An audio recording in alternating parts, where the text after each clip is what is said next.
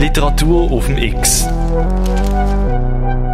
Wir sind schon im letzten Drittel von der Lesestaffette auf Radio X angekommen. Die Ballade von der Typhoid Mary vom Jürg Federspiel ist die Geschichte von einer Typhusübertragerin, die im 19. Jahrhundert als Köchin schafft und laufend das Virus Typhus in ihrem Umfeld verbreitet. Wenn du den Anschluss und die Geschichte verpasst hast, auf radiox.ch kannst du alle Folgen bis jetzt nachhören.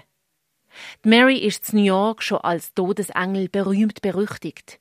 Zuletzt haben wir gehört, dass sie als Nanny angestellt wird mit der Absicht, dass das Kind mit Behinderung, was sie betreuen sollte, bald an Typhus stirbt.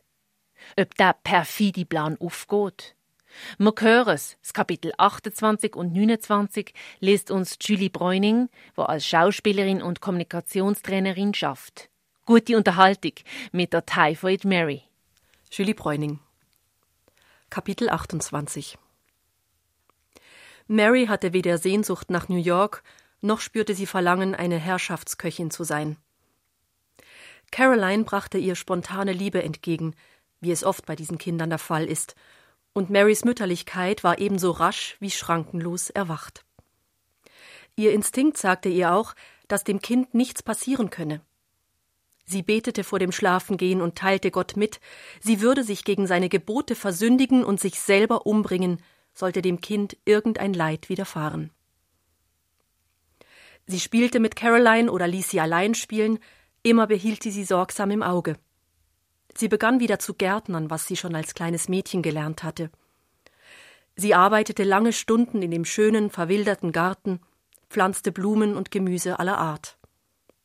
Der Gewährsmann, Sohn eines benachbarten Farmers, war ein hübscher, lustiger Bursche, der zuweilen seine drei Kinder zum Spielen mitbrachte und ihr in Portchester alles besorgte, was sie für den Lebensunterhalt brauchte. Sie waren bald gute Freunde, doch ließ er sich nie ein Wort entlocken, was seine Auftraggeber betraf. Einmal fuhr sie mit ihm und den Kindern nach Manhattan, um Stoffe zu besorgen und Chris Kramer zu besuchen. Andern Tags überbrachte ihr der junge Gewährsmann einen Brief, in dem sie höflich gebeten wurde, zukünftig mit dem Kind keine Reisen dieser Art mehr zu unternehmen. Das kurze Schreiben war diesmal auch nicht mit Initialen versehen, nichts als eben diese höfliche Mitteilung, die ein Befehl war. Mary kochte. Das Kind aß Gerstensuppe, kleine Fleischhäppchen mit gehacktem Gemüse oder in Milch gekochten Reis und Apfelmus. Es redete, plapperte, und was für jeden anderen unverständlich klang, war für Mary eine deutliche, unmissverständliche Sprache, ein Geben und Wiedergeben von Wahrnehmungen und Gedanken. Sie war Mutter. Chris Kramer tauchte alle zwei Wochen auf, den ganzen langen Weg zu Fuß oder auf dem Karren eines Farmers zurücklegend, der Gemüse in der City verkaufte. Immer brachte er Bücher mit oder Zeitschriften, und Mary sah ihm zu, wie er las oder mit dem Kind spielte. Sie warf die Lektüre in die Scheune und verbrannte sie, als der Herbst kam, zusammen mit dürrem Geäst und Laub. Einzig die Bücher eines Schriftstellers, der Charles Dickens hieß, weckten ihr Interesse und wurden alsbald zu ihrer Lieblingslektüre. Auch Bücher von Horatio Alger Jr. las sie, von dem Chris Kramer nicht losließ, trotz der bevorstehenden Weltrevolution, nach der es ja eigentlich nicht mehr nötig sein würde, zittrigen Millionärinnen über die Straße zu helfen. Wenn er zu Besuch kam, zog er sich bald nach seiner Ankunft in ein verdunkeltes Zimmer zurück und schlief auf ein paar Jutesäcken. Ja, er hätte seine Stunden auf dem Lande lieber im Dämmerlicht einer Scheune verbracht als im Sonnenschein.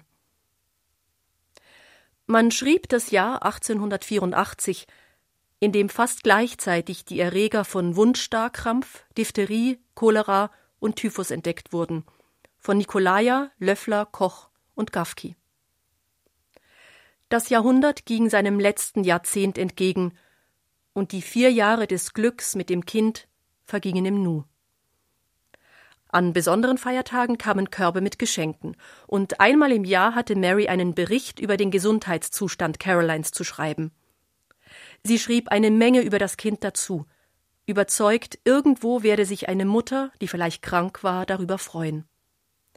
Mary hatte die dreißig überschritten. Kapitel 29 New York überstand mit ungeheurem Lebenswillen die andauernde Agonie. Es gibt Bilder aus jener Zeit, die bei weitem das übertreffen, was ich in den 70er Jahren unseres Jahrhunderts an Dreck, Müll und Fäulnis während eines Müllabfuhrstreiks gesehen habe. Und es muss eine Prachtentfaltung des Zerfalls gewesen sein, als die umfassende Elektrisierung die Stadt zu beleuchten begann. Das Glück hat nichts von einem Schmetterling.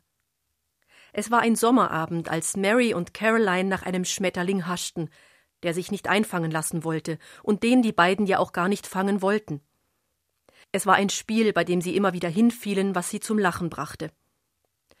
Da wurde Pferdegetrappel laut, und Mary erschrak wie beim ersten Mal, als sie den Kutscher mit dem Napoleonhut erblickte.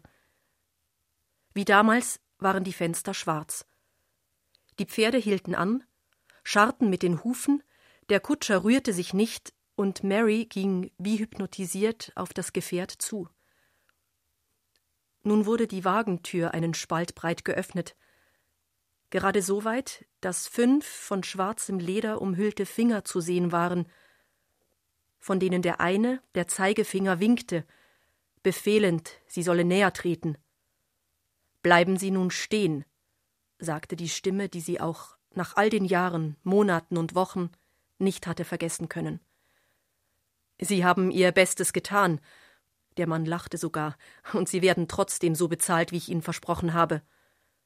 Mary sah sich um nach dem Kind, es verfolgte noch immer kreischend und jubelnd den Schmetterling.